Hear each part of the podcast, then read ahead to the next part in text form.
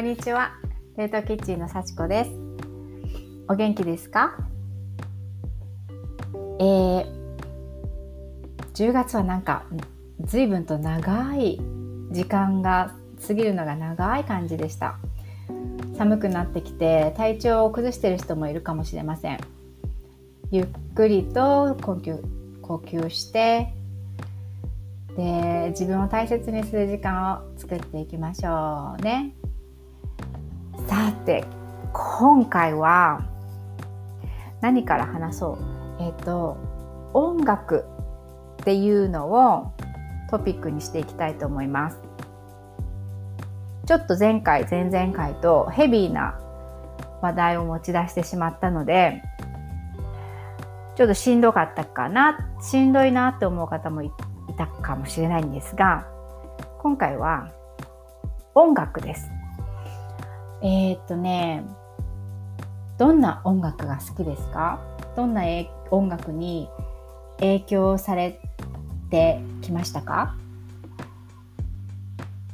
うーん2ヶ月くらい前に車を運転してる時になんか音楽についてのルーツの話をしようってなんとなく思ったんですね。でそれがうーんなんか考えがあってでもなんかまとまらなくてなんか土団子を作るような泥団子を作るようななんかまだ砂と水の配合がうまくいかないっていう感じ。でコロコロなんか泥に泥をこね回しているっていう感じが続き、えー、それからなんかパンク。なんかやっぱりパンクの精神を私は持っていてパンクにもっとパンクだったあの頃を思い出してパンクに生きていきたいっていうのが今月のあたり最初のあたりからムクムクとその昔の感情があの思いが思い返してきてでそうなんですよ。それで極めつけにえっ、ー、と強烈にああもうやっぱり言わなきゃダメだなって思ったのがえー、先々週くらいに去年からね、えーと、ネットを通して SNS 上でお友達になってすごく親しくさせてもらっている人からうーんとなんか「いやさっちゃんは円やとかヒーリングミュージックみたいなのを聞いてそう」みたいなね「円やを聞いてそう」って言われて「えー、私そんな印象だったんだ」ってていうすごいショックだったんですよね。その外の外見から人が得る印象と自分の内面に持っている潜んでいるあのスピリッツっていうのかななんか、うん、全然違う違うよって思ってそしたら本当に内面のそのパンクスピリッツを持っているインナーチャイルドとでも言うのかな？なんか内面の小さな自分が「えんやじゃないよ」って「えんやじゃないってちゃんとアピールしないよ」っていう風な感じで言ってきて。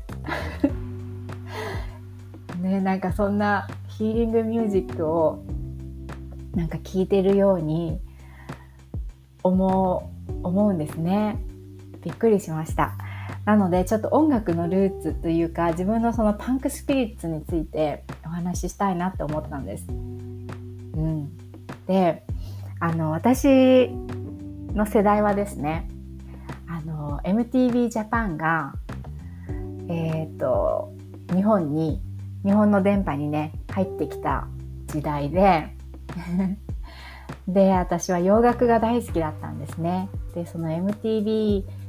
から見るあのアメリカの音楽とかイギリスの音楽とか、まあ、その頃結構いろいろイギリス音楽も入ってきてたのでそういう海外の音楽が、うんと、PV っていうんですかね。なんかあのミュージックビデオとして MV か。MV としてあの音と視覚が一緒になって入ってくるっていうのがもうワクワク衝撃すぎてもう本当に深夜までビデオ撮ってもう1時2時までこっそりねリビングで MTV ジャパンを見る学生だったんですね。うん、でそのやっぱり海外の音楽の影響がすごくあったのであのアメリカとかやっぱりかいアメリ、うん、そうですね海外に、うん、興味があったしでその当時は、えーと、ロックが全盛期だったのでロックミュージックだったりとかあとは大学生くらいになるとロックとかから今度はパンクパンクミュージックっていうところにのめり込んでいったんですね。でそれがあの今になってすごく発展がいくなというパズルのピースがあるんですけどあのロックのミュージシャンが海外から来るとやはりなんか大物だったりしてアリーナとか武道館とか東京ドームとかそういう大きいサイズの会場でコンサートが行われたんですね。でそういうのに行っていてであのもちろんそれが生でね今まで CD で聴いてたりラジオで聴いてたりした音楽が生で聴けてあのそれはすごい楽しかった嬉しかったんですけどあのアリーナとかでもう本当に後ろの方の席にチケットを買うからだからもうその好きなミュージシャンは豆粒なんですよね。それでなんかそれでその時は満足してたんですけど大学生になってパンクミュージックを聴くようになったら、えー、ライブハウスっていうところに今度は行くようになるんですね。で今までアリーナとかのもう何千人何万人規模とかのサイズよりも本当に1桁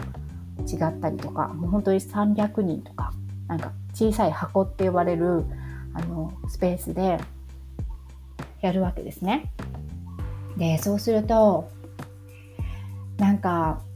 薄暗いライブハウスでトイレがシールがいっぱい貼ってあったりとかなんかサインがいっぱい書いてあったり落書きが書いてあったりとかなんか汚いわけですよ汚くてでアメリカのライブハウスとかだと後ろにバーがあってでバーでねお酒注文してそれで自分でねあの席もないのでアリーナみたいに。なので自分で好きだったらもう聞きたかったら前の前のとこに陣取ってで自分で、ま、ずっと全部立ち見なのでうん、なのであの自分で好きなところにいて、なんかすごく距離が近いんですよね。もうその演奏している人の真下で見れるみたいなね。で両側に大きな大きな大きなスピーカーがあるのでもう本当に音の体感力がすごいんですよね。あそれがもうたまらなく好きでそのアンダーグラウンド感とあのライブの何て言うんだろう臨場感。体感するバイブレーション、うん、それがすごい好きで本当に大学生の時はいろいろなところにライブハウス行ってたんですね。でそのパンクのやっぱりパンクの時のうんその経験がそういう20代前半の何て言うのかなすごい情緒不安定になるようなあの親と特に母親との関係もうーん結構思春期で反抗期でっていう感じで私はあのお母さんとの関係が、えーと、と結構激しかったのでなのでそういう何て言うんだろうすごく情緒が豊かな時にパンクの音楽に出会って本当に良かったなって思うんですよね。それはなんかその自分の中の怒りとか反発心とか母親に対する何て言うんだろうもどかしい思いとか言っても分かってもらえないみたいなその大人へのうんなんかなんていうのかななんかフラストレーションみたいなそういうものを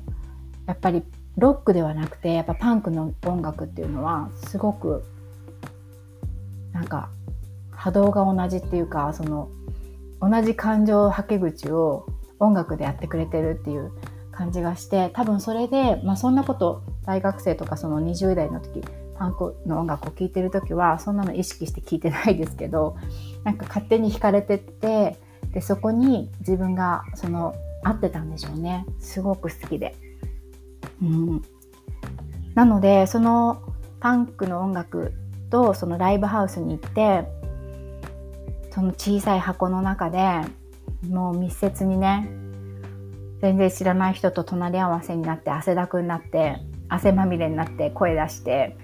飛び跳ねて歌歌ってみたいなねそういう空間をシェアした経験があったからなんかあの時グレずに済んだ 自分がいるかなって思うんですよね。なんかすごく満たされてたんですよね。そういう思春期に持つフラストレーションとかをか、うん、それがあるのでなんか本当の心の内にはそのパンク精神をすごく秘めてるんですよね。パンクでいたいし今でこそそのパンクその当時聴いてたようなあの荒削りのパンクの音楽はもう聴けないですけど 年年で耳が追いつかないのでガシャガシャうるさいなとか思うだけで まあライブハウスに行ったらまたうんアグレッシブになんかメラメラ、うん、戻ってきちゃうのかなそんな気もしますけど、うん、それが本当にあってよかったって思います。そうそのそれからまたしばらくして30代の時にはニューヨークの街にいたのであのしかも14丁目とかその、うんと、イーストビレッジの辺りによく行ったいたので、えっと、すごくジャズの何、えー、て言うのかなジャズのお店が多かったんですね。で本当に名のない方があのフラットね毎日やってフラット入れる場所があったりとかあとはすごい大物のジャズピアニストとかのジャズセッションがあったりとかで働いてたカフェのオーナーもジャズが好きででお店で、ま、ジャズを流しているようなカフェだったのでそこから本当にいろいろなジャズ音楽のことを知ってそのニューヨークではジャズのジャズを聴きに行く機会が多かったんですね。うん、でジャズの音楽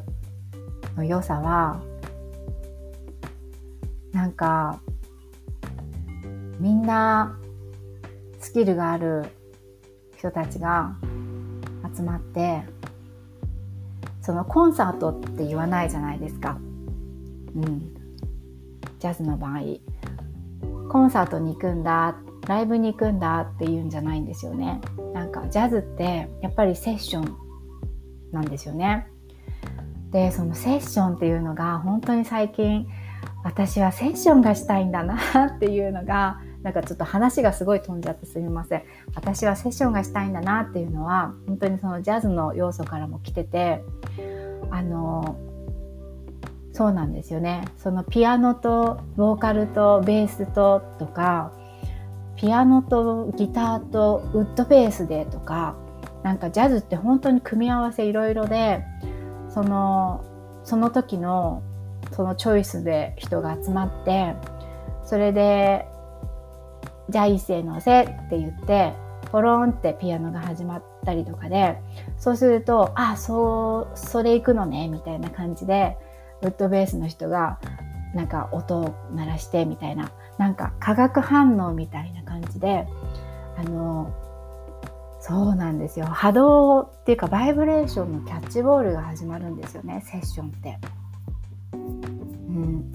でだからジャズって本当にアレンジも毎日違うし毎回違うしそこにいる観客と,、うんと、そのオーディエンスの人のあのなんていうのフィードバックっていうか掛け声っていうかその時の熱量でなんかもっと冒険的な音出してきたりとかなんかやっぱそういう楽しみがすっごくあってでそれはあの日本の友達がジャズミュージシャンをしていてニューヨークで。でその彼が日本でえっとえっとライブをするからって言って行った時があったんですね。でその時に私は日本でジャズのコンサートとかっていうのは行ったことがなかったので初めて日本のジャズジャズの何て言うんだろうなんかライブ会場に行ったんですけどあのその時ニューヨークともう全然違くってものすごい敷居が高いものすごいなんかハイエンドなあのバーに行くみたいな大人のするようなことなんだなっていう感じがしてなんか居心地が悪かったんですよね。あんまりにも綺麗だしなんか反応観客の反応も皆さんこうシーンと聞いてますよみたいな感じでなんか私はニューヨークのジャズから知ってしまったからああこんなにもやっぱり違うものなんだなっていうのその比較対象があったからこそなんかすごいやっぱりジャズセッションの良さっていうのを、感じられた？でそのやっぱりセッションっていうのが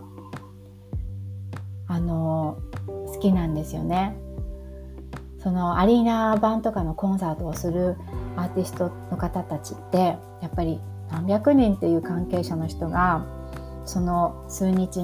の公演のために動いてるわけだから間違いがあっちゃいけないしなんか照明さんとかそうステージとかもう衣装とかあの曲曲のリストはこれでとかってもうすごい決まってるわけですよねもう1分2分ってその分刻みで。うんその反面そのパンクっていうのはもうちょっと箱がちっちゃくなってもっと自由があってアンダーグラウンドでなんかちょっと暗闇の中あの なんか昼間から会場に並んで太陽を浴びてあのコンサートで物販があってみたいなっていうのとはもう全然違うのがパンク パンクの世界にはあって。でそのジャズっていうのはもうもっと違うアンダーグラウンドではないですよね。だって夜の9時ぐらいからファーストセッションが始まってでそのねファーストセットが終わったら12時くらい深夜の12時くらいからセカンドセッションとかがあるわけですよね。それでジャズのミュージシャンってあの朝方帰りじゃないですか。で朝の4時とか3時とか4時まで音楽やってね、朝の4時ぐらいに帰ってきたりっていう。なんか、うん、面白いですよね。音楽で考えても。なのでね、その、ジャズのセッションっていうのが、うん、その決まり事がそんなになくて、ゆるい中で集まって瞬発的に今日はこれだけどどう？みたいな感じで出し合ってるっていう感じがすごい好きなんですね。なのでその私のその考えてる未来像の、えーと、講座とかカウンセリングとかいろいろな言葉はありますけどなんかセッションなんですよね。セッションがしたい。でセッションでも私がこれを提供しますよとか私があなたをヒーリングしますよとかあの私があなたに、うんとあなたが良くなるように手伝いますよとかっていうことでは一切なくてあの本当にイーブンだと思うんですよね。なんかそのジャズのセッションと同じで、うん、だってピアノの人とボーカルの人ってどっちが教え合ってどっちが偉いとかって全くないないのと一緒で、うん、セッションに、えっと、受けたいっていうふうに来てくれた方っていうのはきっと私に必要な要素を持っている人だろうし、えっと、私と波動が一緒であの同じバイブレーションで心地がいいなって思ってくれてる人だろうしなんかそのうん。なんかねバイブレーションの波長を合わせていくとあの何て言うのかなそのガサガサしてたりとかしてたものがこうお互いスムーズになっていってそれで何か生み出せるものがその泥団子のように セッション中こんな感じでもうちょっと水入れてみようかとか、ね、なんかそんな泥団子作りなんてしたことないから分かんないっていう人もいると思うんですけど、ね、もうちょっとサラサラの砂混ぜてみようかねとか。まあねそんな感じでセッションっていうのがしていきたいなって思ってるんですね。こんな感じでっていうので伝わってるのかわかんないんですけど。そうあの私とあなたはイーブンの存在でであのセッションっていうのに興味があるっていうふうに言ってくれてる言ってくれて登場してあの来てくれて来てくれた方っていうのは私にとって必要な要素を持っている人だし、うん、お互いがそこのセッションの場で声とか感情とか何かを発したらそしたらジャズみたいに何か作品がその時のセッションが生まれるでヒーリングは起こる起こるはずっていう感じで感じでうん思ってます。なので今までは本当にどういう風にやっていこうとか何人集めたらいいんだろうとかなんか一生懸命その考えてたんですね。講座なのかなワークショップなのかなウェビナーなのかな そんなね箱の形ばっかりばっかり考えてたんですけど、うん、私はやっぱりパンクスピリッツをもとにジャズセッションみたいなセッションをゆるーく、うん、やっていきたいなって思ってます。なので、はい、これからもよろしくお願いします。ああ、こんなに話しちゃった。20分。えっ、ー、とね、そうですね。2021年がもう少しで終わりますし、まあでも年末はね、みんな流されるまま お祝い事があったり、ホリデーがあったり、家族で集まったり、ね、なんか飲み会があったり、あ、まあ、ちょっとないのかな、そういうのは。まあでもね、家族で集まったりとかね、そういうことが多いので、あの、緩やかに楽しくね、あの、安全に年を迎えて、新しいね、2022年からは何か、うん、新しいスタートを切っていけたらなっていう感じの希望をもとに、うん、思ってます。何か新しい発表ができるといいなと思ってます。で、セッションっていうのに、じゃあどういうのみたいな、うん、興味を持ってくれる方がいらっしゃるのであれば、モニターという形で、ちょっと細々とね、今、実験的に体験させてもらってるので、自分がね、どんな風にやろうかなっていうのを、うん、もしよかったら、お声かけください。では、えーと、今回も聞いてくださり、どうもありがとうございます。うん。それでは、次回まで。健康で、笑顔で、楽しい一日でありますように。アロハ。